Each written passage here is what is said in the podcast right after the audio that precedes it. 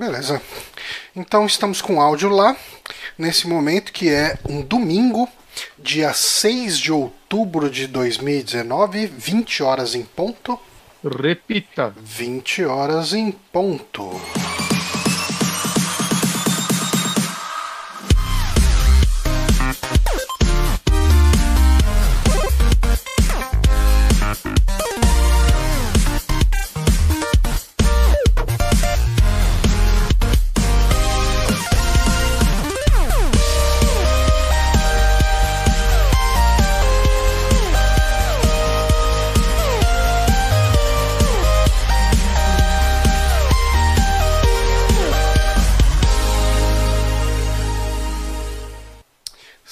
Estamos ao vivo com mais um saque. Essa semana tivemos um pequeno atraso.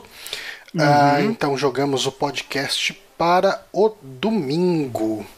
Eu, Mas tamo aqui. É, e, e eu acho que talvez valha a pena ser aberto a respeito disso. Porque talvez nós seja uma coisa. Oi. Pra te falar. Eu tentei logar na conta do Super Amigos, né? Pra depois fazer o upload do programa. Uhum. Ele tá pedindo um token. Eu imagino que mandou no teu e-mail. Hum, Possivelmente ah, mandou no meu celular, eu vou te mandar. Uhum. Porque para ativar o negócio lá dos Twitch Prime, essas coisas, precisa ativar Hum. o- a autenticação em dois fatores e é um saco. Ai, que rolê. Isso. Aí eu mandei lembrar nesse computador. Então a gente tá no Prime oficialmente? Hum, Ainda não, ainda não, porque ele reclamou de algumas coisas. Eu tava tentando fazer isso antes da gente começar a gravar. O que ele reclamou?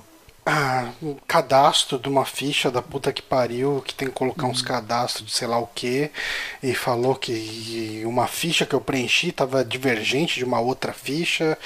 E... Deixa Já eu ver. pensou em não preencher de forma divergente? Porra, como que eu consigo enca- encaminhar uma droga de uma mensagem pra você? Copiar. Aí eu vamos entrar no, no Tira um print. né, mano? Aí eu procuro você aqui. Que... Isso aí, gente, ao vivo. Uhum. E eu tava online nela, eu saí pra entrar na minha pra pegar os prêmios do Prime. Ah, tenta ativar com esse código que eu te mandei aí pelo Telegram.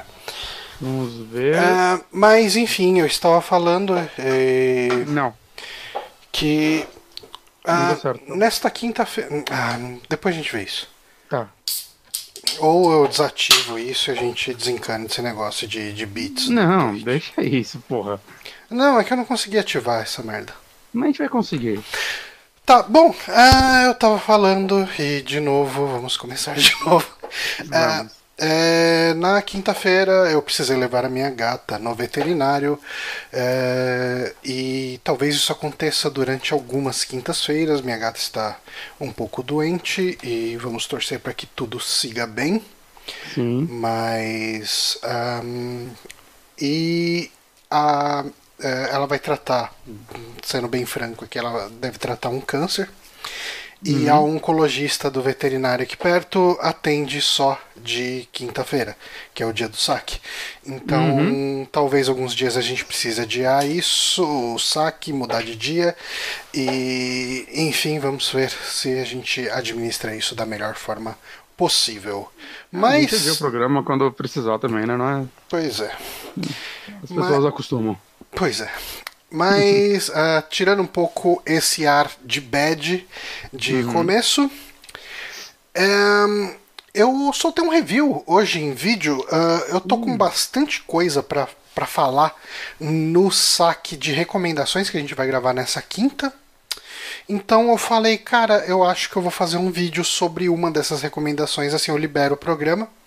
E eu fiz um videozinho sobre Whispers of a Machine, que é um point and click que um ouvinte que tá sempre ah, durante as nossas lives, pelo menos quando a gente faz de quinta, ele geralmente ele tá online aí com a gente, que é o Peter PPL. Ele falou, cara, você já jogou Whispers of a Machine e tal? Você falou de Kate Rain uma vez, é, da, da mesma galera que fez e tal. Eu falei, hum, não, não cheguei a jogar, né? Nem vi muito sobre esse jogo. Ele falou, porra, cara, é bem legal e tal, tô trabalhando na tradução, queria saber se você podia ajudar, né? Fazer revisão e tal. Eu falei, ah, beleza, manda aí, né? E eu joguei o jogo inteiro, né? Dei um monte de pitaco a respeito de tradução. Inclusive, isso é uma, uma coisa que foi meio falha minha, mas como meu tempo é meio escasso, a, a captura que foi feita é a captura da versão demo, digamos assim, da tradução. Então, talvez durante a captura vocês vejam alguns erros de, de português ali, aqui e ali, mas era porque aquela era a versão sendo revisada. Então, não Ah, se assustem. acontece. Mas, Uhum. mas a tradução dele tá muito boa, cara. Eu gostei. Eu acho que ele fez boas adaptações ali. Tá bem inteligível ah, e bem contextualizado. É um click que eu gostei bastante. E eu fiz esse reviewzinho de uns 6 minutos, 7 minutos, sei lá. E. de- 7h40 e pouco. Aí, ó. E dei uma passadinha. Cara, eu acho que eu nunca editei um vídeo tão rápido. Ontem. Foi bem rápido mesmo. É, então, ontem à noite eu escrevi o texto. Eu acho que eu levei uma meia hora, uns 40 minutos no máximo, pra escrever o texto. Hoje eu acordei cedo, umas sete e meia, daí eu falei, ah, deixa eu fazer isso aqui. Eu gravei o áudio, editei o vídeo, 10 e meia já tava pronto e no ar. Olha esse João. Pois é. Eu até me animei, eu falei, porra, podia de repente até fazer um reviewzinho do, do Zelda Link's Awakening, né? Uhum. Quem sabe? Tô acabando. Tô triste. Não queria que ele acabasse. Queria que ele fosse maior. Pois é. Tô até fazendo as quests lá de, de, de construir negócio. Porque aí é mais dungeon pra fazer. Você fica. Você estende o, o prazo do jogo. Fazendo umas dungeons chatas. É, eu achei muito qualquer coisa aquilo, cara. Eu não odiei tanto quanto a maioria das pessoas. Foi um momento que eu botei uns podcasts pra ouvir e fiquei fazendo aquilo.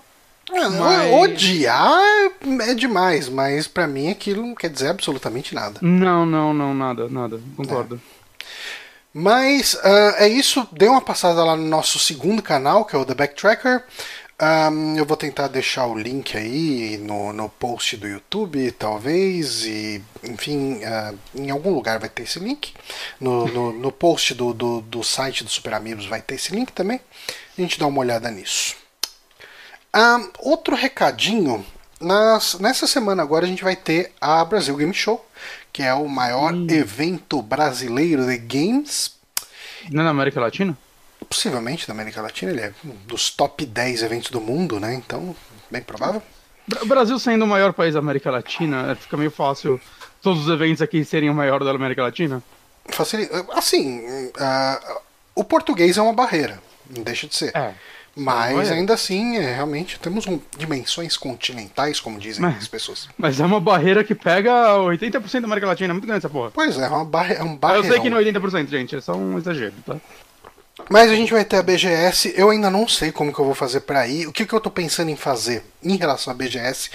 É, no dia de, o dia de imprensa é quinta ou é quarta? Um dia desses aí.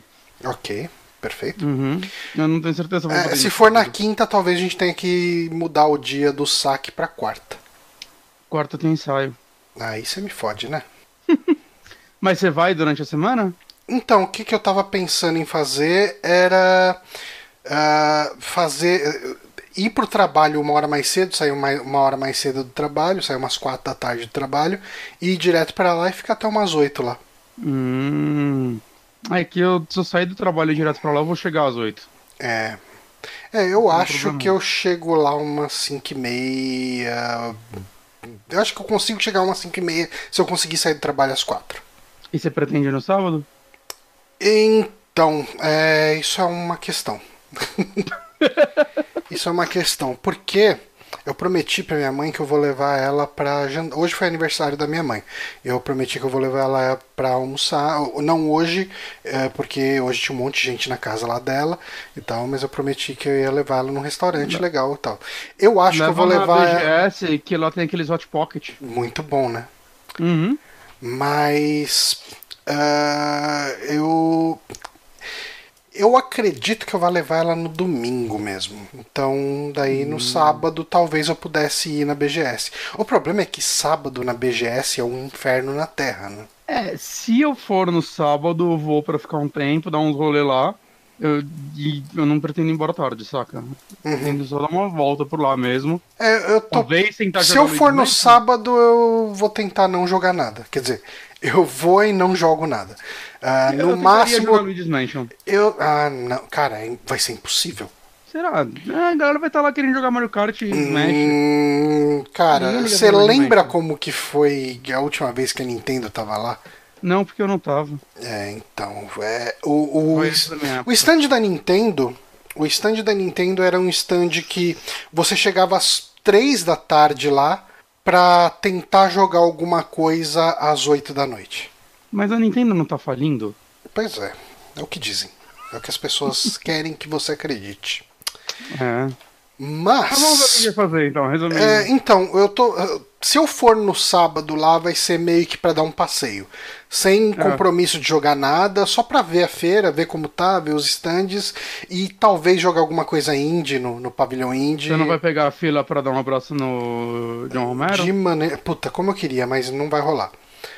É, Quem vai ficar esperando ele na saída pra ver se ele topa, topa tomar uma cerveja. Pois é, e falando em cerveja, era justamente isso que eu ia falar.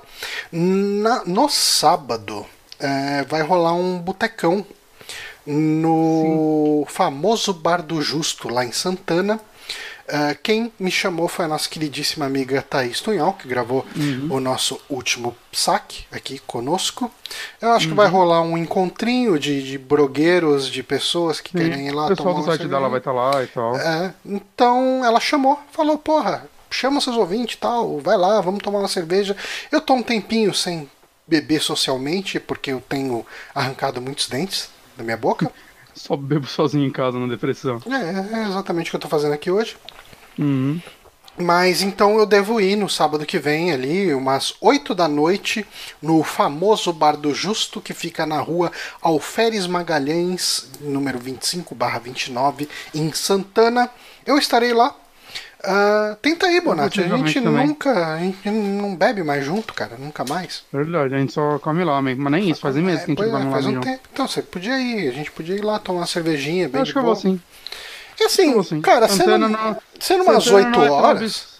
Não é tão absurdo pra eu ir de Uber. A gente podia até tentar ir na, na BGS no final da tarde, saía de lá e ia pra lá. Sim, sim. Você é uma Dá uma passadinha lá na BGS e depois ia pra lá tomar uma cervejinha. Isso é uma coisa legal. Então, ouvintes que estiverem pela região, deem uma passada. Será no sábado, no dia 12, ok? Sábado, dia 12 de outubro. Dito isso, a gente pode ir pro nosso Amigames. O Amigames desta semana comemora um jogo que foi lançado no dia 3 de outubro de 1989, comemorando aí então 30 anos. 30 Não aninhos. sei. 2 de outubro de 89? Não, 3 de outubro 3 de outubro de 89? De 1989. Um pouco mais novo que eu. Pois é, estamos falando de Prince of Persia, um jogo clássico aí que ficou conhecido para muita gente no PC, mas ele foi lançado originalmente no Apple II, desenvolvido praticamente inteiro por Jordan Mechner. Eu não sei nem se eu posso usar o praticamente ou se ele é literalmente desenvolvido inteiro pelo Jordan eu- Mechner. Eu acho que o irmão recebe, merece créditos por ficar lá deixando de ser filmado. Mas é, você já matou uma das perguntas, o que facilita Eu imaginei que ia ter uma pergunta sobre isso. É porque assim, esse é um outro jogo que eu imaginei que fosse ter um monte de curiosidade e não. Tipo, a curiosidade que existe dele é a que todo mundo já sabe. Tem, tem um episódio inteiro de downloading sobre ele. Você poderia ter ouvido. Ah, não, de maneira nenhuma. Mas vamos às perguntas então. Ah, a primeira é basicamente o que você já respondeu, mas vamos à pergunta já que ela existe. Jordan Mechner era um jovem muito talentoso e conseguiu um feito impressionante com a qualidade gráfica e de animações de Prince of Persia, mesmo sem ser um artista tão bom. Como ele superou essa dificuldade? Rotoscopia. Aí, é pura e simples. O Pura e processo de rotoscopia é um processo bastante interessante, eu acho. Ele é. é- Pode falar.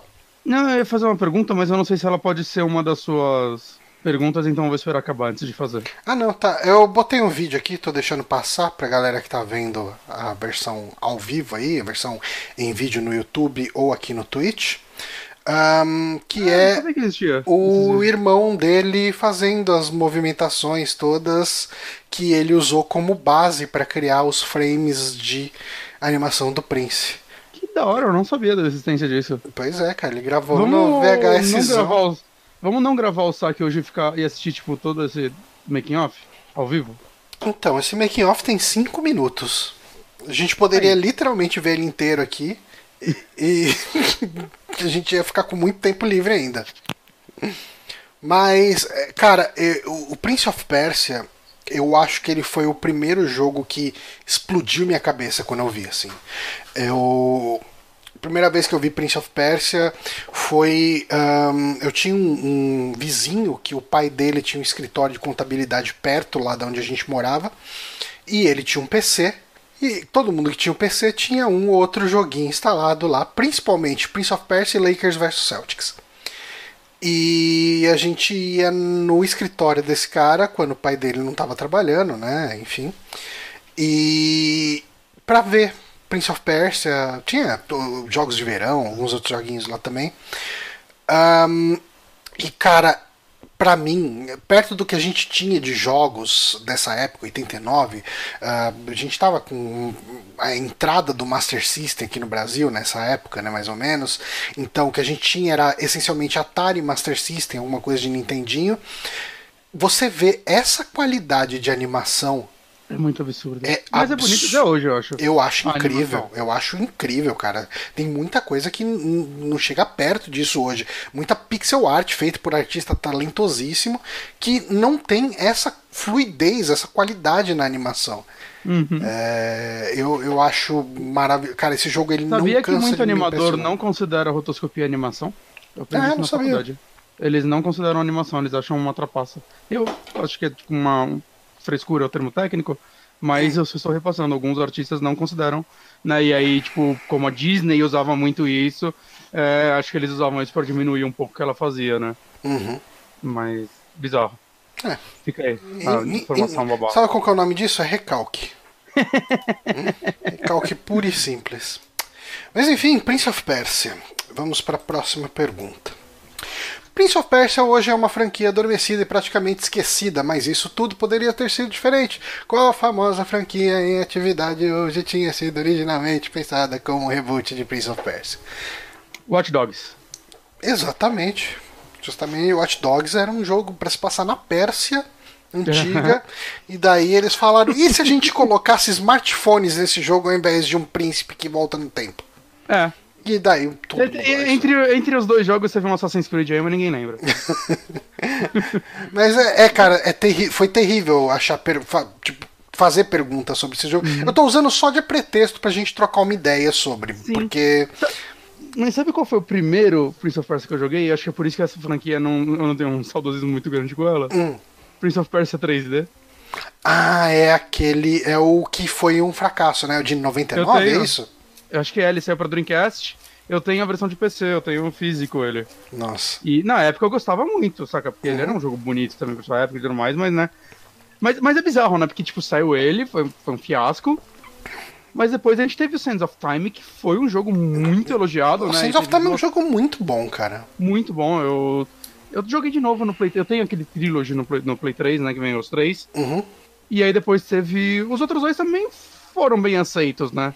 Acho que eles não fizeram o sucesso do Sand of Time, uhum. mas eles tinham, sei lá, eles eram legais. O, o Warrior Within era o 2, que eu tinha uma versão beta dele, eu não sabia. Eu só soube quando eu cheguei numa parte que o jogo parava, aí eu descobri que era, que era beta. E como que era o outro? Era Two Thrones? Two Thrones, Two Thrones. Eu tinha que jogar os outros. O foda é que, tipo, eu fui jogar o Sands of Play 3 e não me merecida. É, ele deu. Eu, eu cheguei Mas... a jogar no Play 3 e, e, eu achei que eu fosse curtir mais. Mas eu, eu gostei dos últimos jogos. Tipo, teve aquele lá que era em animação, Forgotten Sands. Uhum. Era esse? Não, Forgotten Sands não é em animação. O Forgotten, o Forgotten Sands é o último que saiu, não é? É o último que ele tentou ser um revival do Sands of Time. Eu gostei dele, até platinei ele. Uhum. Não é uma obra-prima, mas eu, eu, lembro que eu achei ele um jogo divertido. Ele tinha umas coisas bem interessantes de tipo, quando você parava o tempo, né? Ou diminuía ele, aí ele usava água em umas partes. Aí tipo, começava tipo uma cachoeira. Você parava uhum. o tempo e você usava ela como parede e tal. E visualmente era bem bonito. Aquele outro que era em animação. Que o que fudeu ele também é que ele era um daqueles jogos que o final era uma DLC. Ah, sim, isso deu uma quebrada no jogo, realmente. Uhum. Mas ele, ele, ele é um jogo muito bonito, assim. Eu, eu total abraçaria um Prince of Persia com aquela arte hoje em dia. Uhum. É que eu acho que agora a Ubisoft tem muito pouco motivo para voltar pra Prince of Persia, né? Então, é que tipo, a Ubisoft só faz open world hoje em dia. E ela ia voltar com o Prince of Persia open world ia ser Assassin's Creed. É, não tem necessidade, né? Eu, eu adoraria que ela fizesse um novo Prince of Persia, saca, linearzão e tal, assim, como um Splinter Cell novo mas claramente não é o modelo. Eu acho que é o tipo de escopo que já não, não vale a pena para eles, né? É, pode ser. Uhum. Mas, a franquia. Vamos para nossa última pergunta. Falando em terceirizar, vamos para a terceira e última pergunta. Hum. Originalmente, a mecânica de voltar no tempo de Prince of Persia Sands of Time estaria em um jogo protagonizado por um famoso personagem de quadrinhos e desenhos. Você sabe dizer quem era esse personagem? Personagem de quadrinhos e desenho que teria as mecânicas de Sands of Times? É. Aí, aí você achou uma pergunta boa. Uhum. Estou tentando pensar em que o Ubisoft pode ter trabalhado hum. para traçar um rolê aí. Não lembro dela ter trabalhado com quadrinhos. Talvez ela tenha feito algum Batman de GameCube, sei lá, essas porra aí. Mas eu não acho que seja um Batman com volta no tempo. Uhum. Então. É da DC? Hum, não exatamente. Hum. Na verdade, não é nem próximo da DC. É, então. Tô... Não fudeu. É porque assim. Super Choque. A empresa da DC. A DC é dessa empresa pre... Não, não é. Não é. Esquece. Qualquer... É da Vertigo? Não, não. Dark Horse? Eu acho que. Eh, não. Eu não vou acertar. Tá. Uh, o jogo onde o, o diretor, que era o Patrice Desilets, tinha pensado nessa mecânica. Vamos colocar aqui o videozinho.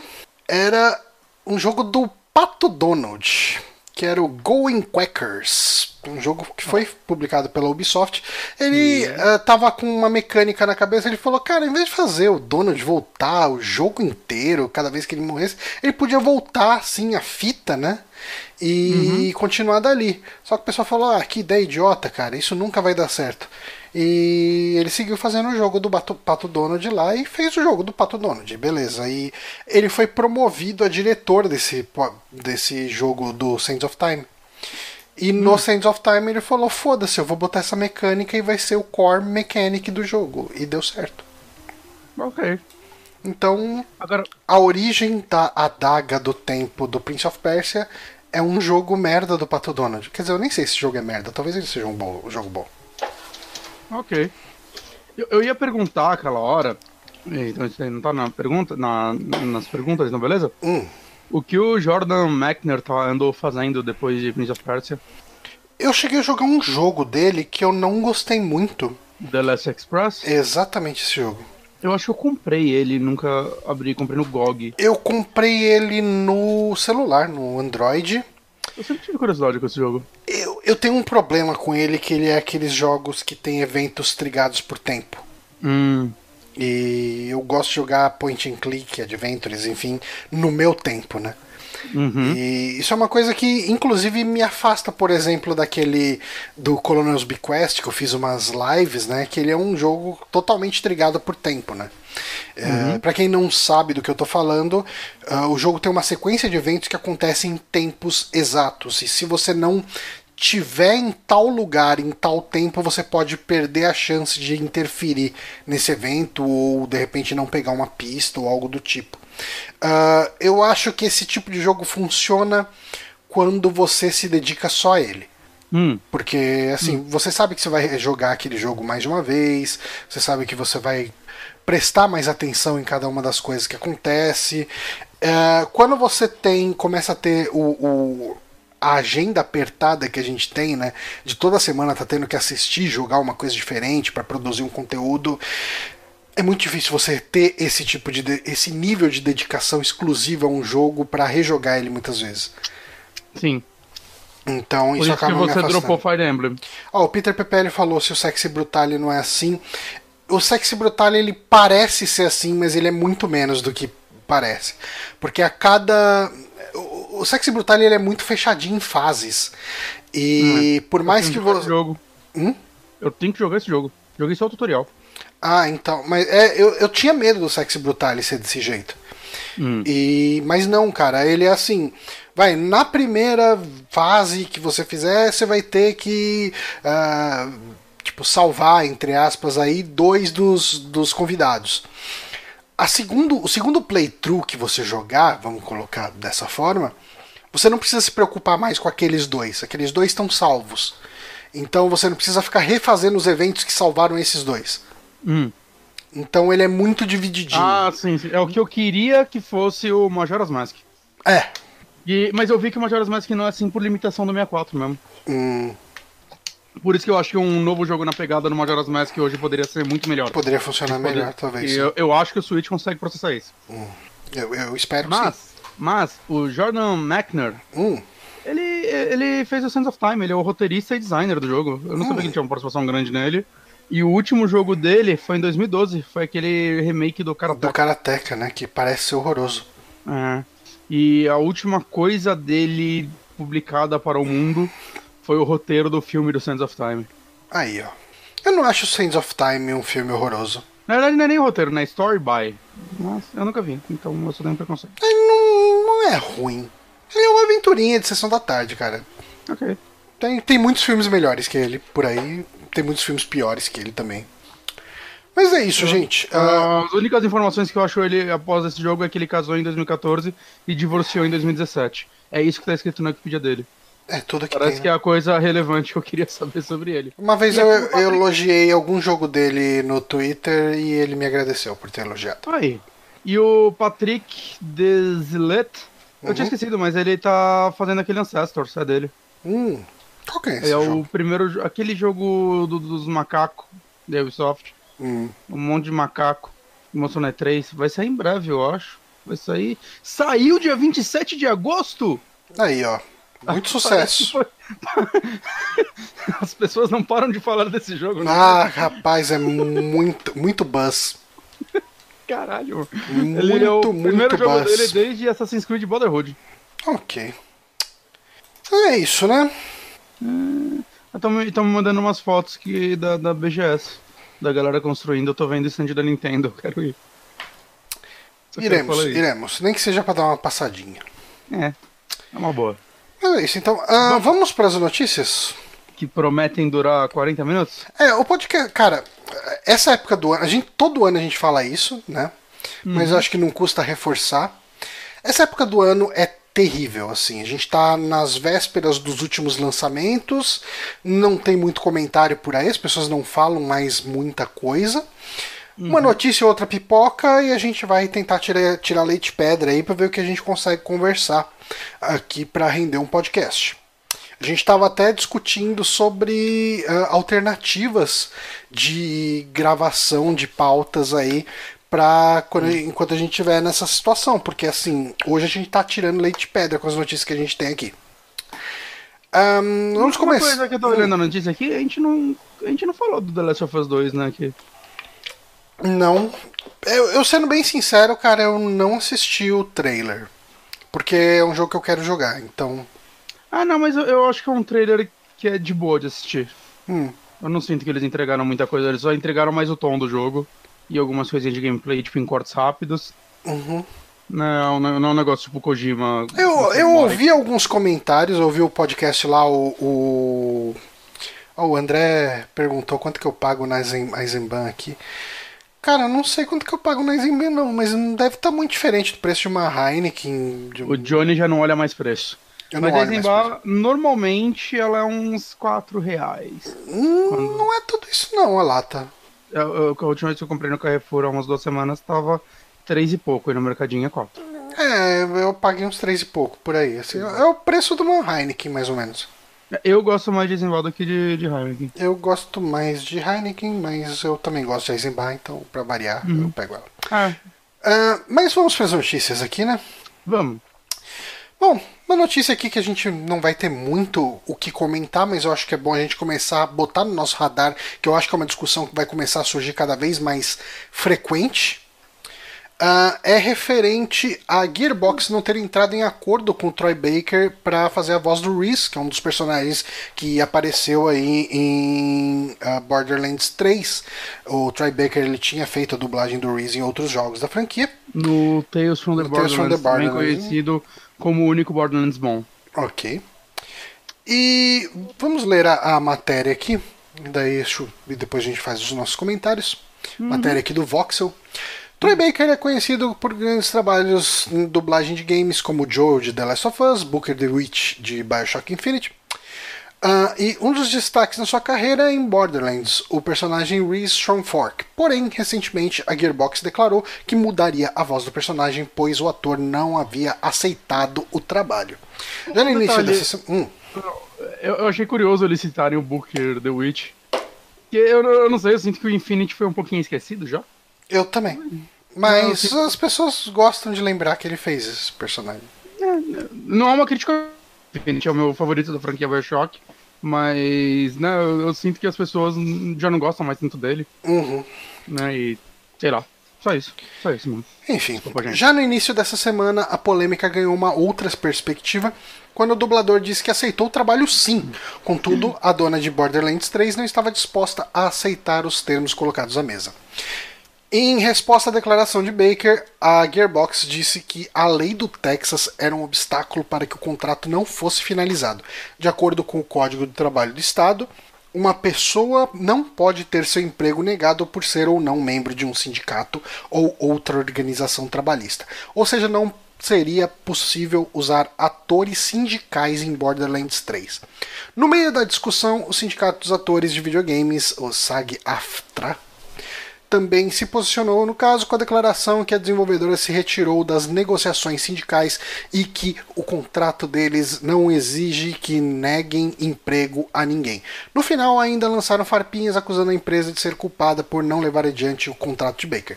Segundo o site VG247, durante entrevista com o sindicato, eles afirmaram que nunca foi proposto para empresas de Borderlands que só contratassem atores por esse meio uh, mas que fosse dada a oportunidade de terem o respaldo da SAG AFTRA. Entre todas as trocas de espinhos envolvidos, tanto em entrevistas quanto em perfis pessoais do Twitter, a empresa acabou por substituir Troy Baker por Ray Chase. A nova voz de Reese é conhecida por aparecer em diversos animes populares como Hunter x Hunter e One Punch Man. Para apartar a briga, a Gearbox estendeu a mão para dizer que não elimina a possibilidade de colaborações futuras com Baker, mas isso só o tempo dirá. Um, tá. a, a, história se estende um pouco mais que isso ainda, né? Uhum. Que depois eles fizeram um puta comentário passivo-agressivo falando, insinuando que o Troy Baker só tem uma carreira por causa deles. Eu não cheguei a ver essa parte. Eles comentaram algo como. Vou tinha que achar agora esse comentário. Mas eles comentaram algo como. É, que eles apoiam talentos locais, acho que o Troy Baker era do Texas, né? E que eles ficam felizes em ver uma pessoa que começou a carreira com eles ou algo do tipo hoje tendo uma carreira de verdade, algo do tipo, porque parece que o Troy Baker começou a carreira fazendo um Brothers in Arms hum. ou algo do tipo lá atrás que era e eles eram tipo um comentáriozinho assim meio passivo agressivo falando ficamos felizes em ter te colocado no mercado, saca? Ah, putz. Né, depois que ele falou que sim, ele queria ter trabalhado no personagem, mas só né, se aceitassem as normas do sindicato, porque né, ele sendo um cara meio grande, ele poderia aceitar e propor os termos dele e iriam ser aceitos, mas com isso ele estaria ferrando todas as pessoas menores que estariam trabalhando lá, saca? Uhum. Basicamente. E aí. É, é eu acho. Gearbox.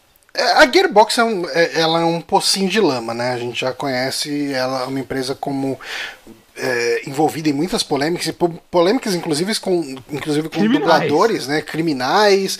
Uh, teve toda aquela treta com o dublador do Claptrap, que, os, que os, ele chegou a sair na mão, né, com o... É, ao que as notícias dizem que ele tomou uma porrada no maluco lá do... É, do... Qual o nome do, do imbecil lá? Nome? Caralho, esqueci o nome dele, mano. Gearbox CEO, como que chama? É... Randy Pitchford. Randy Pitchford. É. Que é o mesmo cara que, né, teve o lance da, do, dos pendrive com pedofilia, que acharam dele. Pois é. Ele falou. Por que, que quando a gente procura por Randy Pitchford, uma das pessoas relacionadas é o Pendilete, o mágico? Cara, não sei. Tá aí uma coisa que talvez eu, eu pesquise depois.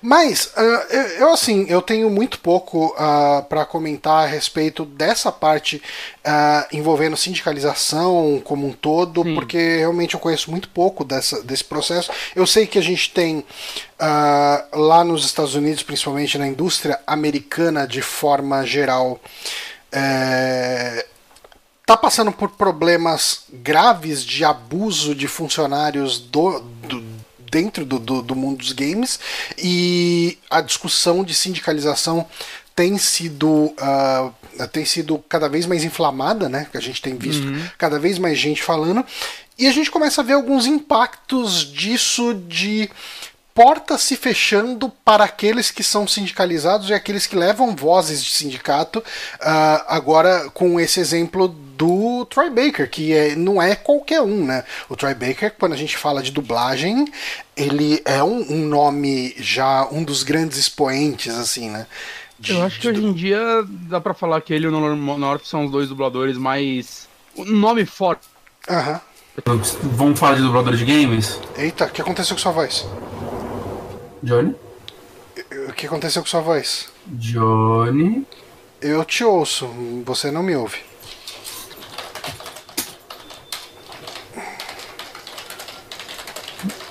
Hum.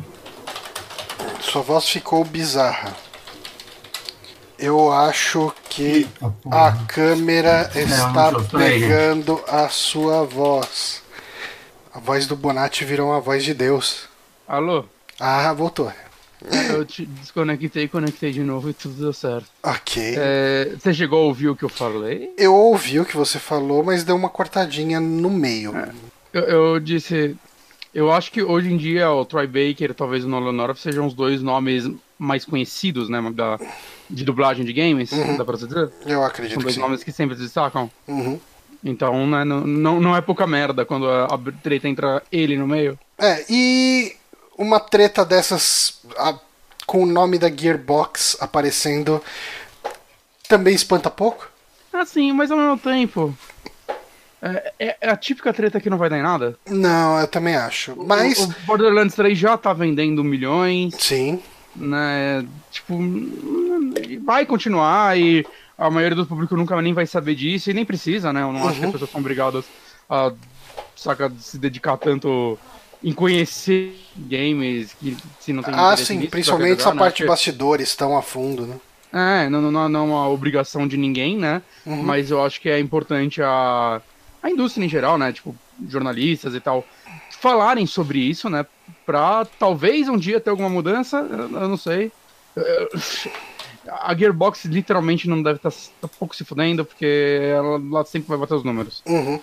Sim. É. Te espanta também como Borderlands é amado? Cara, não. Eu, não. eu me espanto de eu não gostar de Borderlands.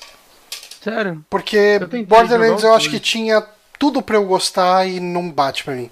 Futuro pós-apocalíptico, eu acho o estilo dele mega estilizado. Não, ele é eu acho que tem um loop de gameplay que poderia ser interessante para mim, porque eu joguei muito tempo de Destiny e, e, Mas a pegada dele é mais Diablo do que Destiny. Pois é, então.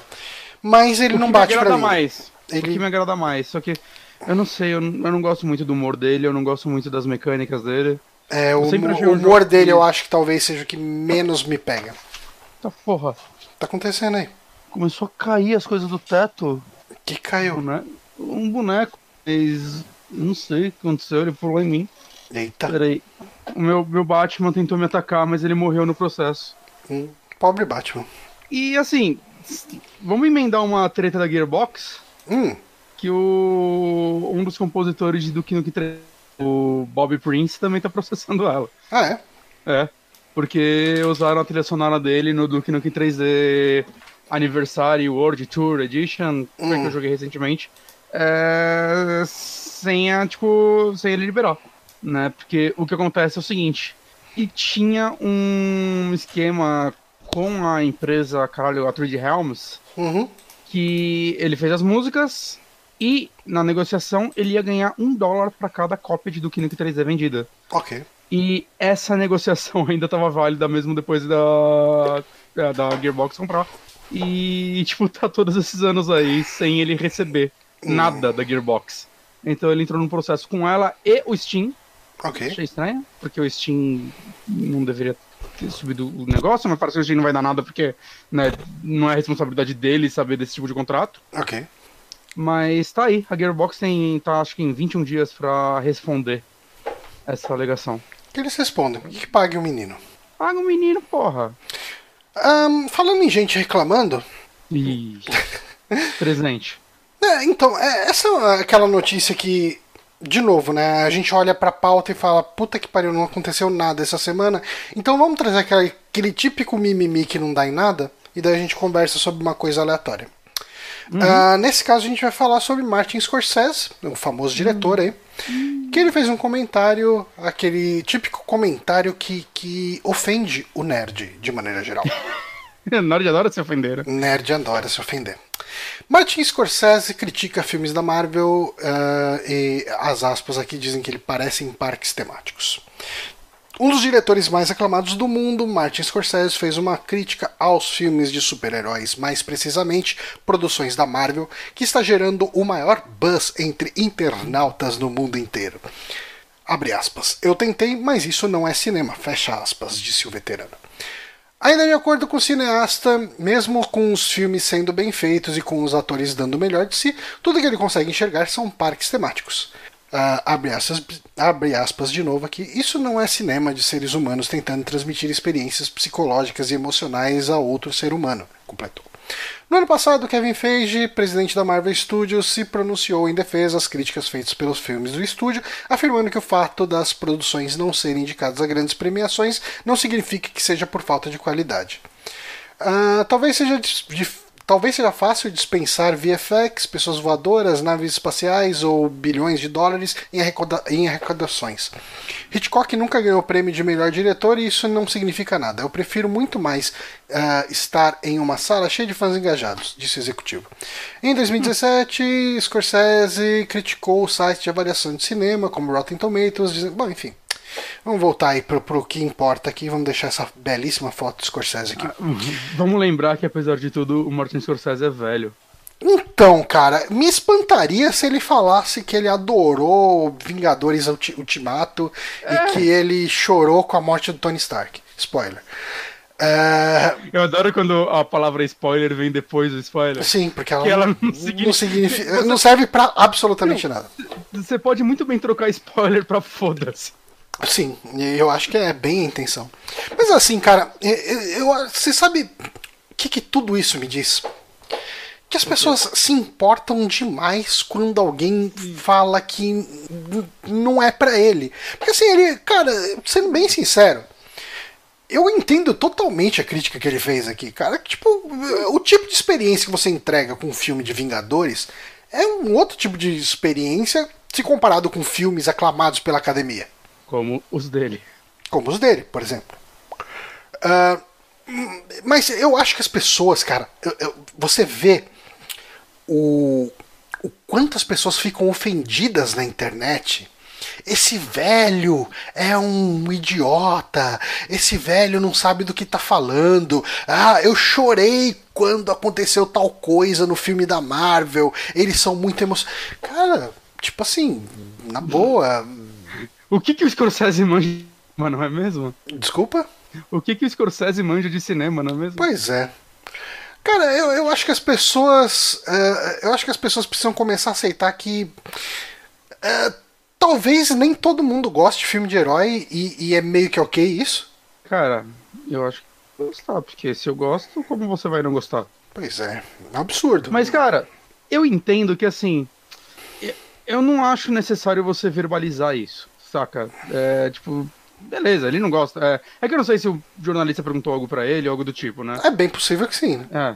Mas a parte que eu discordo, né, que isso eu acho uma frase mesquinha dele é falar isso não é cinema. É, Isso eu acho que é. Isso aí já, já soa sacar um chorinho. é, Como assim não é o que, cinema? que é cinema, né? O que, que é, o que, que não é, É uma cinema? película que tá passando um filme numa TV, é cinema, cara. Sei Uhum. lá, não, eu, acho, eu acho que essa é a frase. Ele pode falar que não gosta, e eu acho completamente válido. Ele pode falar que as experiências são outras, Uhum. que realmente, sei lá, ele pode julgar a parte de atuação, porque realmente 80% do filme é 3D, saca? Uhum. É, ou gente em tela verde, o que for. E tudo isso eu acho que é completamente discutível e válido. Mas falar não é cinema é tipo, cara, é uma frase vazia. Saca? É. Eu acho que o, o Scorsese, sendo um cara do tamanho que ele é e que entende de cinema como ele entende, eu acho que ele poderia ser menos vazio do que isso. É, Então, essa é a parte que eu concordo com as pessoas ficarem putinhas com ele. Não, eu concordo com você. entendo eu não entendo se preocupa, importar tanto com isso. Tipo, Tarantino tá metendo pau na Marvel há mil anos, né? Uhum. Por diversos motivos. E é meio normal você ver esses diretores mais autorais fazendo isso, porque, né, tipo, a Marvel é um diretor autoral para trabalhar com ela, é, nem parece que é o mesmo diretor fazendo, né? Uhum. sei lá, o próprio Taika Waititi, lá, os filmes dele fora da Marvel são bem diferentes de Thor Ragnarok, apesar dele ser focado em comédia ainda, né? Eu acho que tem muita... eu É, tipo, eu acho que o James Gunn é o cara que se destaca aí no meio, em conseguir fazer algo autoral. Hum. Mas eu eu entendo por que muitos diretores não gostam da Marvel por isso. Mas, cara, assim, é um. Em público é a maior parada de todas. E eu concordo com o que o Kevin Feige falou, cara. Prêmios não significam nada, saca? É, ainda mais pra filme assim.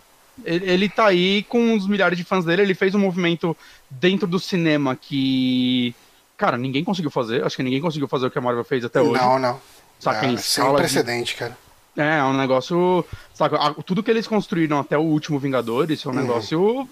Saca, que eu. eu- Você mesmo construir um arco narrativo em cinema com uma parada que tem, sei lá, 20 filmes. Quantos filmes tem? Sei lá quantos. São 20 e poucos, acho. É, então, é, é uma coisa sem precedente, cara. Não existe Mesmo- isso.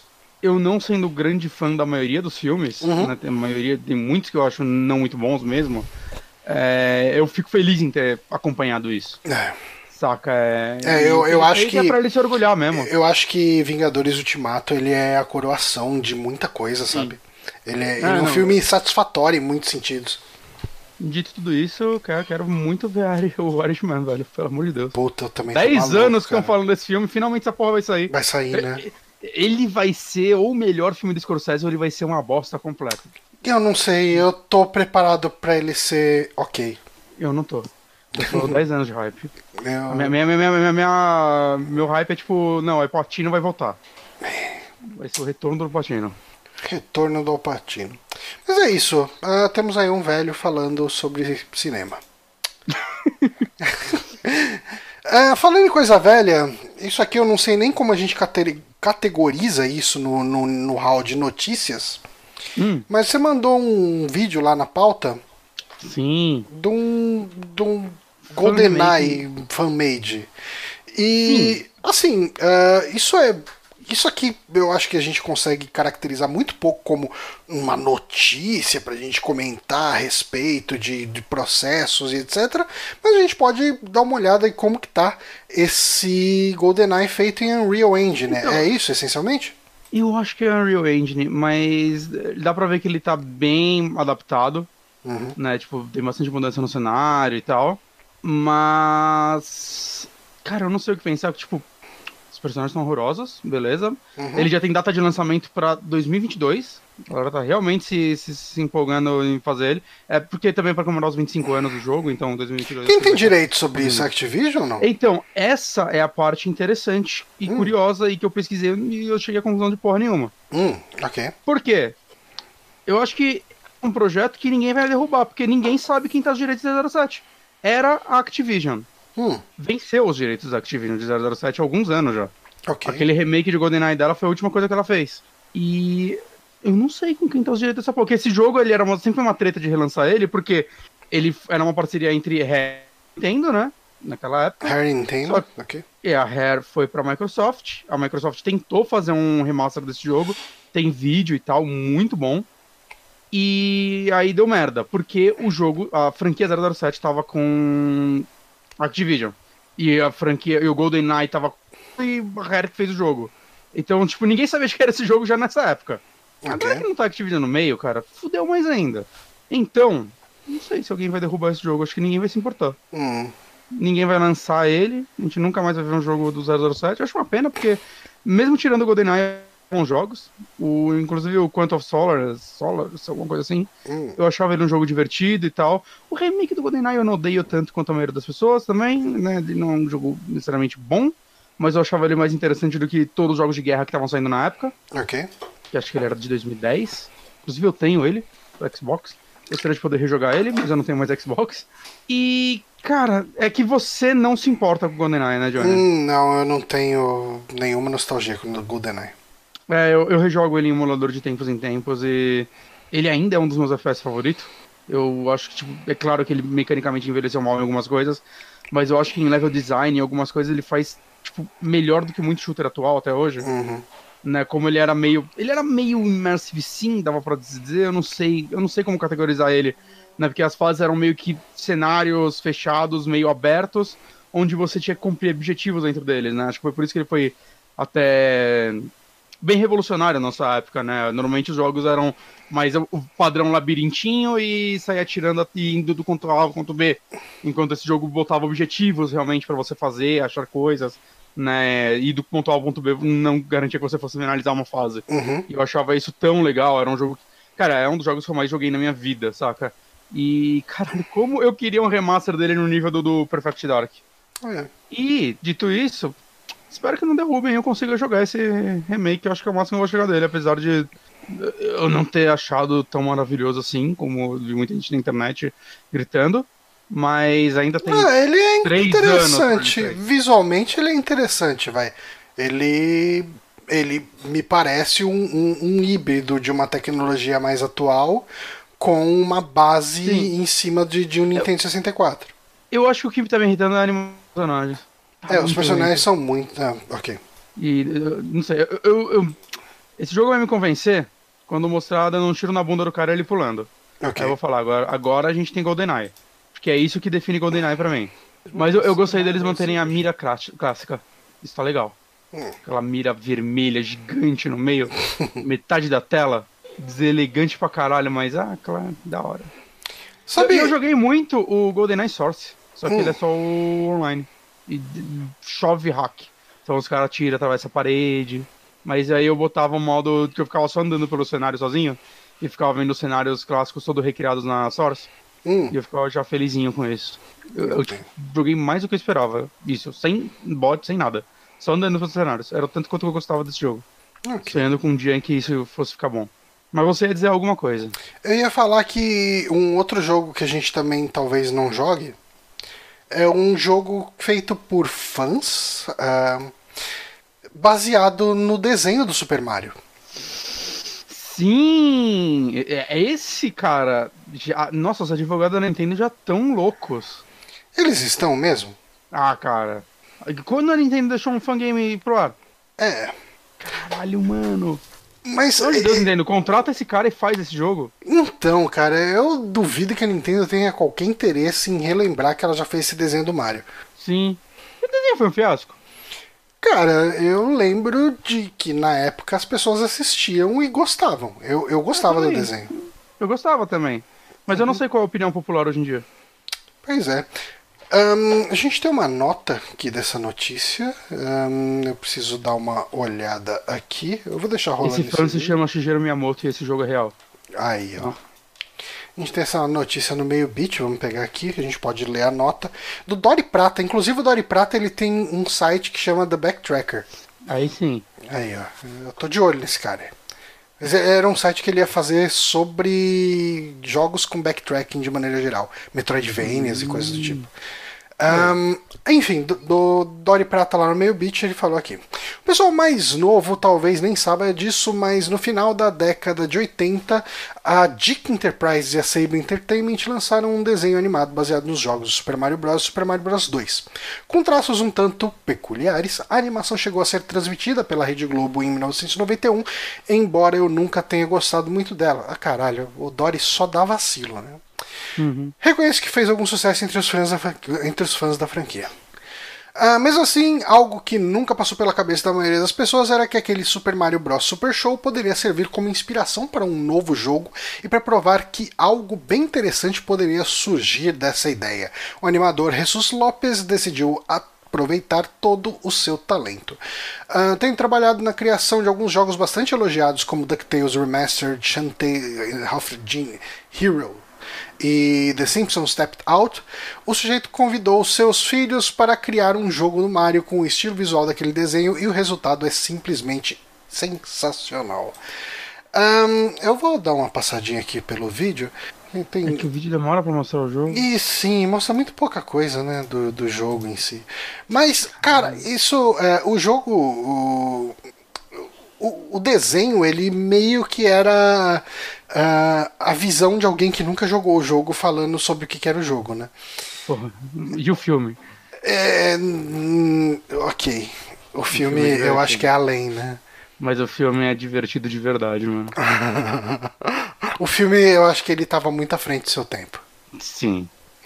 Mas, cara, uma coisa que eu lembro do desenho é que o Mario, tipo, quando o Mario pegava a Fire Flower, ele Hum. falava que era, tipo, o poder da massa, era uma coisa assim, sabe? E- e Isso É, não ele é fazia nem sentido. É ele italiano, porra. É, É... Deixa eu falar italiano. Não? Mas, cara, mas assim, esse jogo, cara, ele tá gritando personalidade, assim. Tá, tá, muito tá. Ele me faz lembrar do. do. Do Monster World lá, aquele Wonder Sim, Boy sim. remake e tal, bem, Cara, bem autoral, né? É um visual muito mais legal do que o dos New Super Mario. Hum, eu não sei, eu acho que você cansou de New Super Mario. Mas eu gosto de New Super Eu Mario. não gosto tanto do visual do New Super Eu gosto do jogo. Mas o visual eu nunca achei tão interessante. Eu sempre, eu sempre quis ver um Mario na UbiArt, tá ligado? É, é, eu acho que esse, se- essa seria uma saída interessante pra Mario que nunca foi pensada pela Nintendo, né? Sim. Mas agora, qualquer chance disso acontecer já era. Uhum. Que as pessoas querem agora. Então a Nintendo nunca vai fazer. É, É assim que ela funciona. Cara, tá muito legal isso, mano. eu acho que melhor que isso, só se fosse um Mario em FMV com o- os dois atores lá. Sim. Que, inclusive acho que os dois já morreram. né? Eu acho que o Luigi morreu. Eu acho que os dois. Aí você tá matando muita gente, Johnny. Vamos ver aqui. Super Mario Super Show. Super Show. Eu sempre quis ver um jogo do Mario onde a arte fosse a arte da capa do Super Mario World. Hum, Aquele, aquele desenho. Fosse todo desenho daquele vamos ver. jeito. Lu Albano, que era o Mario. Morreu em 2009. E o Luigi, que era o Danny Wells. Morreu em 2013. Os dois estão mortos. Porra. Toma essa. Toma essa, tipo. Toma essa. Ainda bem que os dois morreram, porque aí eu ganhei a discussão. Ganhei a discussão, era tudo que eu queria. né? Dá. Ah, mas é isso. Mais um jogo que ninguém vai jogar. Ó, trazendo um comentário da notícia lá atrás, o Grimords falou: é, é quase como dizer que jogos mobiles não são jogos. É, concordo. Uhum. É do, do Concordo, negócio não. de cinema, né? É, concordo, não são jogos. Aquele... Não, Aí, toma essa. não, Ah, concordo, concordo. Mas, ahn, falando aí em. A gente pode só dar uma. A gente tava falando de atores que morreram. A gente podia dar uma mudada aqui na ordem das notícias e falar de outra pessoa que morreu. Ah, tá. Sessão obituária. Obituário. Ah, John J. Kirby, o advogado e quem nomeou o Kirby da Nintendo, ele morreu aos 79 anos de idade. E esse Kirby ele é um cara muito importante para a vida da Nintendo e talvez seja um dos grandes responsáveis pelo sucesso da Nintendo no Ocidente. Isso é da puta que eu quero a foto do Kirby mesmo, né, mano? Bota o Kirby, eu acho justo.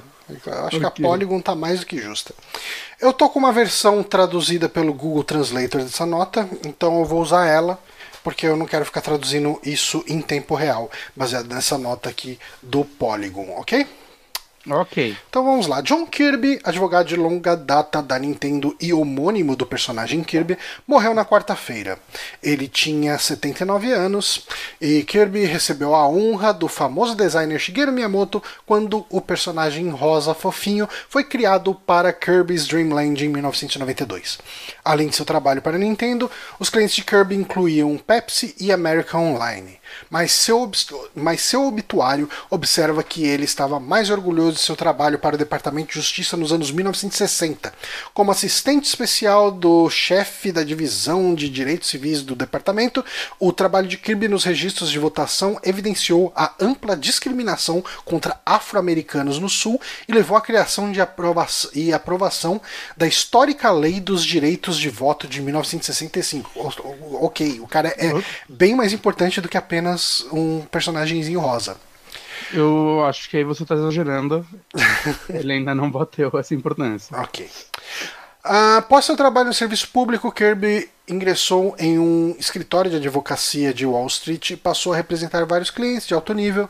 Seu trabalho para Nintendo incluiu a defesa da empresa em um processo de 1984, movido pela Universal Studios, alegando que Donkey Kong violava seus direitos autorais de King Kong. No caso, Kirby argumentou com sucesso que a Universal havia provado em um processo de 1975 que King Kong pertencia ao domínio público. A vitória do, no Tribunal Federal estabeleceu a Nintendo como um novo jogador proeminente no cenário da mídia americana. John Joseph Kirby Jr. nasceu em 22 de outubro de 1939 em Falls Church, Virgínia, filho de Rose, blá, blá, blá, blá, Uh, advogado de carreira, não sei o que, se formou, uh, presidente, isso aqui não importa mais tanto. Uh, mas o obituário de Kirby observa que, além do atributo, do, além do tributo ao personagem Kirby, a Nintendo também lhe deu um veleiro, apropriadamente chamado de Donkey Kong, que ele teve o grande prazer de velejar com a família perto da sua casa em Connecticut. Mas enfim, isso, é, essa é uma história que, quando você vai ler a história da Nintendo de maneira geral, esse, esse é um dos pontos mais importantes, né? Sim. Porque Donkey Kong, obviamente, foi o, o, primeiro grande sucesso da Nintendo e foi o que levou, que tirou a Nintendo do Japão para botar ela em peso no mercado americano e fazer parte da realidade americana, né? Ser, ser mais do que apenas uma empresinha japonesa ali de nicho. E chamou a atenção da Universal, né? A Universal moveu esse processo uh, falando que o Donkey Kong era de certa forma um plágio de de King Kong, não dá para falar que não é. Eu acho um absurdo isso. Só que como a própria Universal já tinha ganhado um processo alegando que o, o King Kong era domínio público, uh, eles quererem processar a Nintendo com base nisso, foi um pouco tiro no pé. O Kirby Sim. usou isso a favor deles e conseguiu vencer esse processo, garantindo que a Nintendo fizesse, uh, pudesse comercializar, pudesse uh, ter a propriedade da marca Donkey Kong dentro dos Estados Unidos e, pudesse uh, explorar ela comercialmente da melhor forma possível. E o resto é história, né? Então Kirby, ele, uh, como um agradecimento, né? A Nintendo acabou nomeando esse personagem, que é um personagem preeminente até hoje dentro das franquias da Nintendo, uh, em cima dele. E você dá um nome de um advogado para uma criaturinha fo fofinha, rosinha. É... Eu acho que é a coisa mais Nintendo que poderia acontecer nisso tudo. Você dá a uma, a uma criatura fofinha, rosinha, mas que engole as pessoas. Como um advogado. Como um advogado. Então, eu acho que ela fez certo. Kirby nada mais é do que uma crítica social foda. Fica aí informação. Fica, fica aí essa dica aí. Então, John Kirby, que vá em paz, que o senhor encontre bastante paz nos reinos celestiais do senhor, ou no inferno de sei lá, não sei. Eu não sei no que, que ele acredita. Eu não sei também. Não sei se de repente ele era muçulmano, ele vai para um céu com 60 virgens. Vai sim? Ou se ele vai pro Valhalla beber com os guerreiros. Ah, porra! Fui eu chutando o fio dessa vez. Eu acho que você devia parar de chutar o fio. Ah, você acha? Você sempre acha as coisas. Eu acho. Uhum. Mas enfim. Um, vamos para mais uma notícia aqui. Hum. Vamos para mais Qual? uma notícia. Aqui a gente pulou. Aqui a gente pulou, é melhor, né? Uhum. Uh, você quer ler essa pra gente? Não. Porra, você não faz mas nada. Eu leio. Mas, mas eu posso fazer de uma vontade, de boa. Ah, muito obrigado. É, chefe da Play... Do... Nossa, da... Chefe do PlayStation, Sean Layden, deixará a Sony. Hum. Ele vai largar a Sony porque ele vai seguir a carreira de vilão do Alvin e os Esquilos. Ele parece muito um vilão do Alvin e os Esquilos, né? Sim. Anúncio feito através da conta oficial do PlayStation no Twitter. É isso aí, porque o Regi, ele tem um. O Reginaldo, ele teve todo um vídeo emocionante que todo mundo chorou. Pois é, e isso. Eu acho que essa, essa é a parte. Essa é a parte mais bizarra dessa demissão, cara. Dessa demissão, do afastamento, sei lá. Porque é, é, assim, né? Tipo, ah, ele não tá mais com a gente, desejamos sorte, e foi isso. Falou, valeu. É. Só faltou eu postar o LinkedIn dele também. Que Porra, nem... que nem a Ikumi, qualquer coisa lá. Que parece que ela tava tirando umas fotos na Sony. Tá, acho que vai entrar no lugar de Sean Layden, se bobear. Porra, carisma. É, o carisma dela supera muito o do, do Sean Layden. Porra! O, cari o carisma do BRKS Edu é maior do que o Sean Layden, então. O carisma do, do ex-presidente da Nintendo, aquele que parecia um joelho, que entrou depois que o Iwata morreu. Nossa, sim. Lembra dele? Vocês até esqueci o nome dele. Lembro, não, sim, claro. Mas enfim, Hum, chefe da Sony Interactive Studios Worldwide, Shawayne deixar a Sony. O anúncio da saída do executivo foi feito através da conta oficial do PlayStation no Twitter. uhum. Sua liderança visionária fará muita falta. Desejamos a ele sucesso nas empreitadas futuras e somos profundamente gratos por seus anos de serviço. Ele tava há muito tempo lá, né, cara? 30 anos, eu acho. Aí. Obrigado por tudo, Sean. É, Leiden entrou na Sony em 96, então ele tá aí, tipo, basicamente desde o começo da família PlayStation, Uhum. quando começou trabalhando no escritório de Tóquio da empresa na posição de produtor internacional de desenvolvimento de software. Em 2007, o executivo assumiu a presidência da Sony Computer Entertainment no Japão. Dois anos depois, é, seguiu para São Francisco, onde assumiu o cargo de diretor de operações do PlayStation. É, é- é bizarro, né? Porque pa- parece que, que reduziram o cargo dele, mas acho que não, né? Hum, Não. Ele era presidente, aí virou, tipo, diretor. Então, cara, cara, sabe o que é meio bizarro? Eu acho que a gente tem uma situação que a gente fica num. A gente, é muito. Como se diz?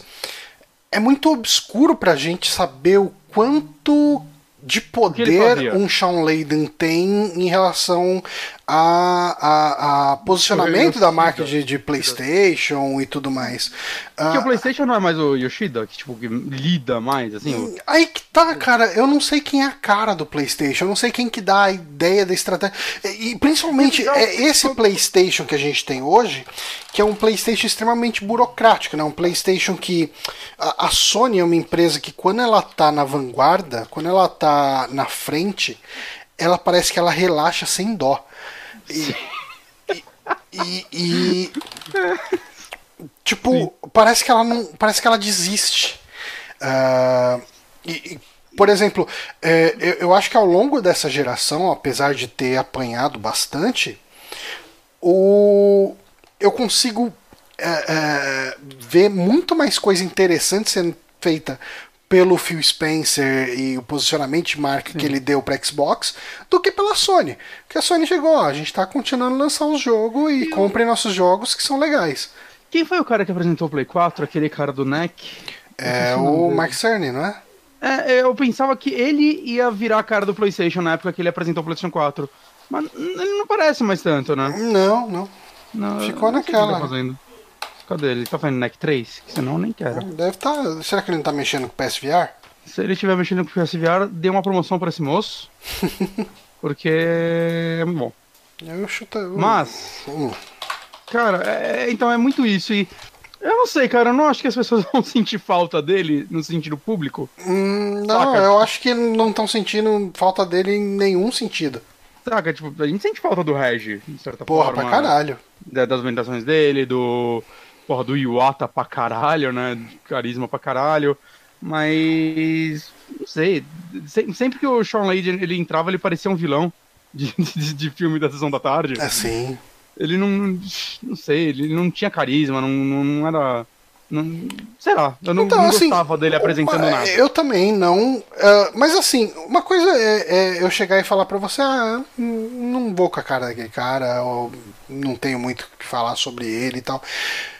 Outra coisa é, tipo, você consegue pensar em qual que é o posicionamento de Sean Layden em relação à marca PlayStation? O que, que ele fez com a marca PlayStation? Eu não consigo ver nada, cara. Você pegava, tipo, na, na PlayStation Experience do ano passado, que teve a entrevista do. Cara, do Kinda Funny Guy. O, O Greg Miller. o Greg Miller entrevistou ele. E, cara, o Greg Miller era um cara solto, ele saía fazendo as perguntas que machucavam. E o Sean Layden, toda a resposta dele era engessada, saca? Ele falava com meias palavras, não deixava nada claro. É, saca? É, Então asséptico, difícil- né, cara? É, então, então é difícil saber o Reg fazia muito isso, mas eu acho que ele fazia isso com postura. Então, então ele dava uma meia palavra que se assumia de. Não, é isso aí, ele falou tudo. E aí depois você fala, você fala, cara, ele não falou nada. Mas ele falou tudo naquele momento. Agora o Shawn Layden, ele ficava, é, não, não. Eu, eu- eu lembro que o Greg Miller perguntou pra ele quando a gente ia poder trocar os nomes no PlayStation. Ele, não, não é isso aí, sei lá o que lá. A gente tá trabalhando pela família PlayStation. E tipo, que, que caralho, velho? É óbvio que vocês estão trabalhando. respo- O videogame é. tá aí, a gente sabe. Mas que caralho, Essa resposta não diz nada, né, cara? É- Nada. É, um sabonetão que não, não fala nada. É, então. É, cara, ó, eu queria falar que eu ia sentir saudade do Shawn Layden, mas eu não consigo. Assim, dito tudo isso, ele tá saindo por cima. Mesmo com Não, que totalmente. com ele. Saca, o PlayStation 4 é um sucesso fudido. Ele tem o nome dele aí como um cargo importante no meio disso tudo. Pode ser que. Então, mas dele. aí entra uma outra coisa, saber. né? É- é- Aí entra uma outra coisa. Não é como se o PlayStation não, já não fosse um sucesso antes dele entrar. Ah, sim, mas ele que, tipo, durante todo o miolo do PlayStation 4 foi ele. Saca, é ele que tava lá. Mas ele não entrou, ele entrou depois de alguém. Do. Do. A gente até anunciou aqui quando o cara se aposentou também. Uhum.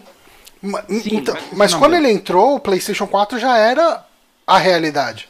Sim, mas tô falando, ele continuou fazendo É, um trabalho manteve. que manteve É. o PlayStation 4. Eu tô falando que ele tá saindo por cima. Uhum. Saca? é. Até acho que o, pessoal lá no comentou, tipo.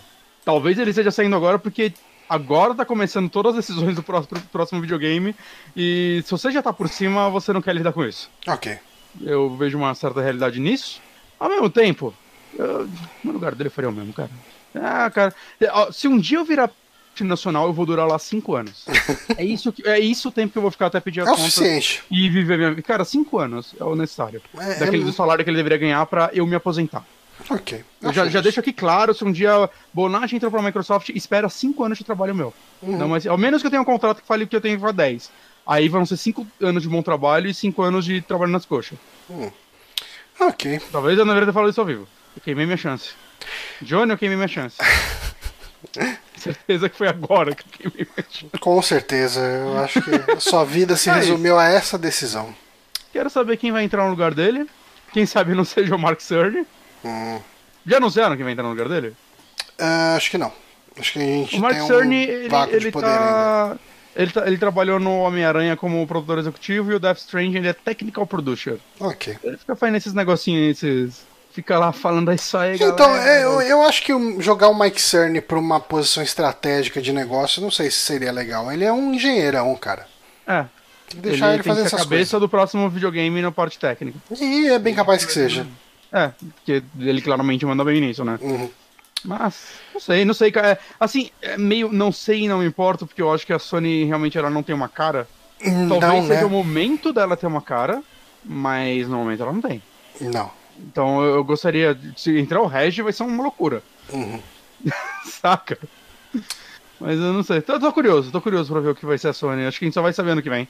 Esse ano a Sony só vai fazer silêncio.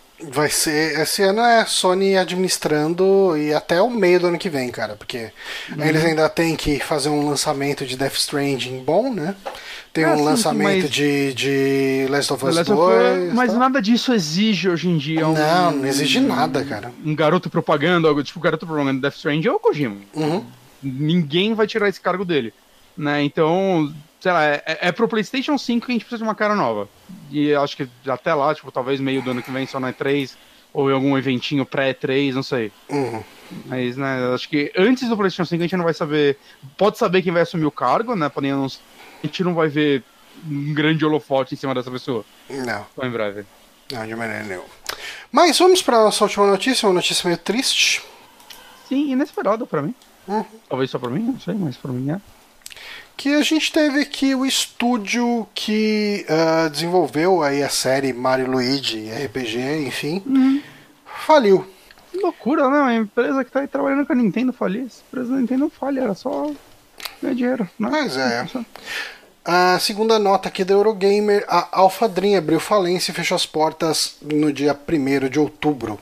O estúdio, conhecido especialmente pelos jogos da série de RPGs com Mario Luigi, foi fundado em maio de 1991 em Tóquio para trabalhar no planejamento e lançamento de videojogos. A Alpha Dream apresentou Mario Luigi Superstar Saga para Game Boy Advance em 2003 e deu assim origem a uma duradoura colaboração com a Nintendo que durou seis sequelas lançadas ao longo dos anos. Uh, Mario Luigi Bowser's Inside, eh, Inside Story em 2009 para DS foi o último jogo da série, convertido em 3DS em 2019. Recentemente, Alpha Dream apresentou Kedama no Gonjiro Fit and Run, um jogo mobile da Forward Works que figurará como seu último jogo. O estúdio tinha Só fez jogo um pra Nintendo, projeto. lançou um mobile e acabou. Acabou. Aí, aí Mas aí, cara, é, eu tenho um problema com os jogos dessa série Mario Luigi, porque eu acho eles jogos bons. Nunca joguei um até o final. Então, eu joguei só um pouquinho de um deles pro 3DS, de um amigo. E eu achei mó legal, mas era de um amigo meu, então né, eu não peguei emprestado nem nada na época. E aí eu sempre tive vontade de jogar alguns e eu tava na esperancinha de tipo um Mario Luigi para a Switch. Saca? Pra ser meu primeiro, porque é isso que tá acontecendo com muitas franquias, né? Elas estão migrando pro Switch, tá todo mundo, ah, é meu primeiro Fire Emblem, meu primeiro sei lá que lá, e tá dando Uhum. certo. E eu acho que Mario Luigi ia cair muito bem no Switch, né? Um RPGzinho deles e tal. Né? E, nossa, eu achei muito esquisito, assim, porque eu não sei o quanto estavam vendendo esses jogos, mas. Não, tô vendo aqui, tem quatro jogos do Mario Luigi pra 3DS, né? Inclusive o último saiu esse ano. Uhum. E pelo que eu sei, todos são bem elogiados. Ah, Né, cara, são último é um divertidos, remake, né? mas. é, eles são bem engraçadinhos, eles têm mecânicas legais.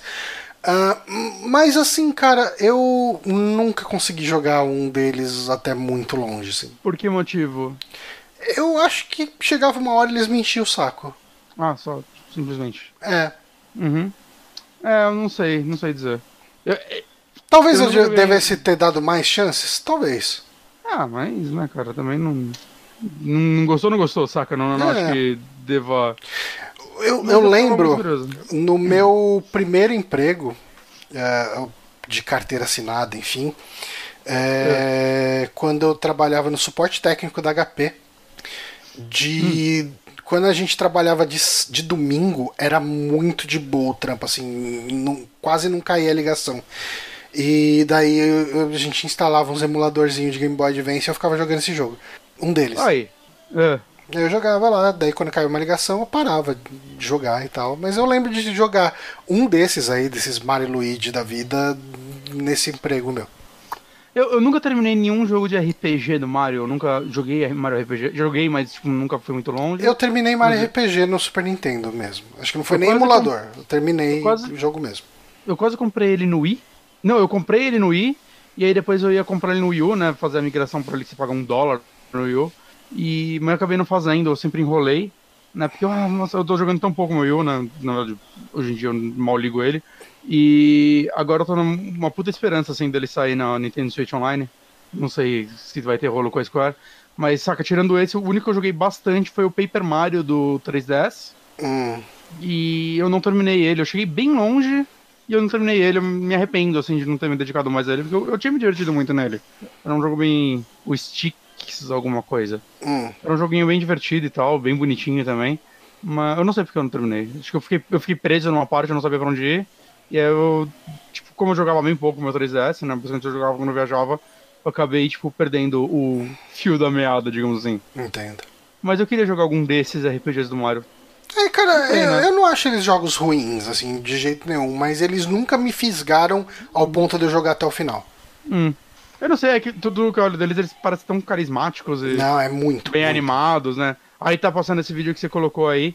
Tem, tem uma hora que você tem que usar o, o DS de lado, né? Pro Luigi acertar uma coisa que tá na outra tela. Uhum, É, fazia bem bom uso, assim, do, do portátil. sim. Eu fico imaginando que eles poderiam fazer no Switch, né? Com uma tela só, mas não sei. Talvez aproveitando os Joy-Cons ou algo do tipo. Uhum. Não, isso não quer dizer que a franquia morreu, né? Pode- Que a Nintendo talvez Pode ser que ela toque com outro estúdio, sei lá. É, talvez ela contrate o diretor dos jogos e bote no estúdio interno dela pra fazer os jogos e tudo mais, né? Mas, sei lá, eu achei, estranho, assim, por falta de ser uma empresa tão ligada à Nintendo. Uhum, Essas empresas costumam continuar existindo e não abrir falência. pois é. Mas não foi o caso deles aí, então boa sorte aos ex-funcionários dessa Sim, sim. da Alpha Alpha Project, como que é o nome dela mesmo? Acho que é Alpha. Deixa eu abrir, né? Alpha Dream, desculpa. Alpha Dream. Quantos funcionários eram? Não faço ideia. 46 em 2018, de acordo com a Wikipedia. Ok. Uhum. Não, Bom, que que. eles consigam tocar outros projetos, Sim, sim, enfim. não aí, cara, eu acho que. Será que de repente. É que, bom, deve ter tido estudo de, de marketing disso, né? Que eu fico pensando, será que no Switch de repente não, daria pra dar uma sobrevidazinha, né? Pra esse estilo? pra- Já que o É, Switch então. tá, tá vendendo tanto, né?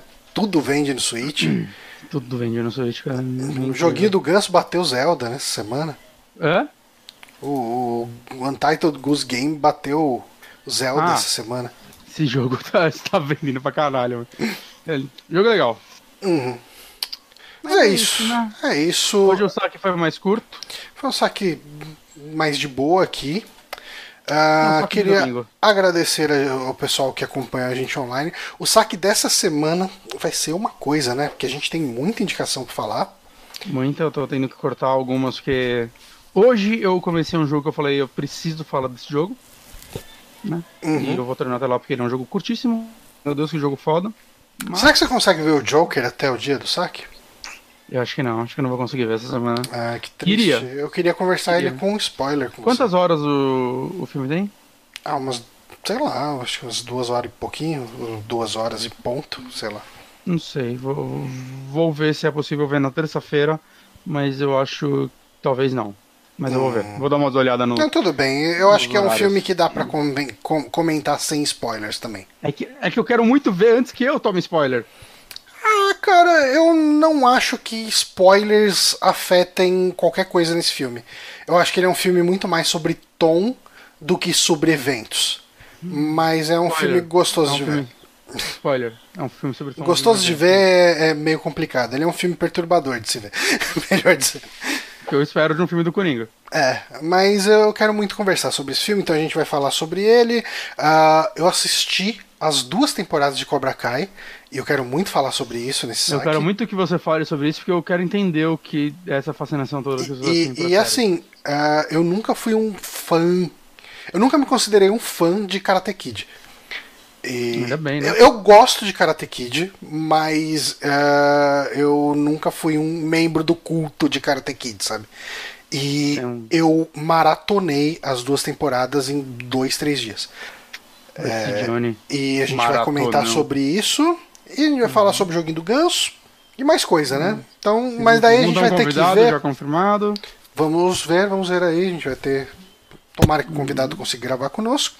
Sim, sim. Ahn, eu acho que é isso. Eu queria agradecer a galera que acompanha a gente aqui ao vivo. Lembrando que este podcast só existe graças ao pessoal que apoia a gente no apoia.se barra superamigos e no nosso Patreon ainda tem alguém lá doando dinheiro pra gente. Então continuem ali colaborando com o patreon.com barra superamigos. Em breve a gente vai conseguir liberar aqui no Twitch. É, a gente precisa ver isso, porque eu preciso ver como fazer com duas pessoas gerenciando a conta. É, talvez eu consiga fazer um esquema. Bom, depois a gente vê isso. É A isso. gente discute internamente. Mas, galera, ah, obrigado a todo mundo que acompanhou. A gente fica por aqui então e até a semana que vem. Garotos.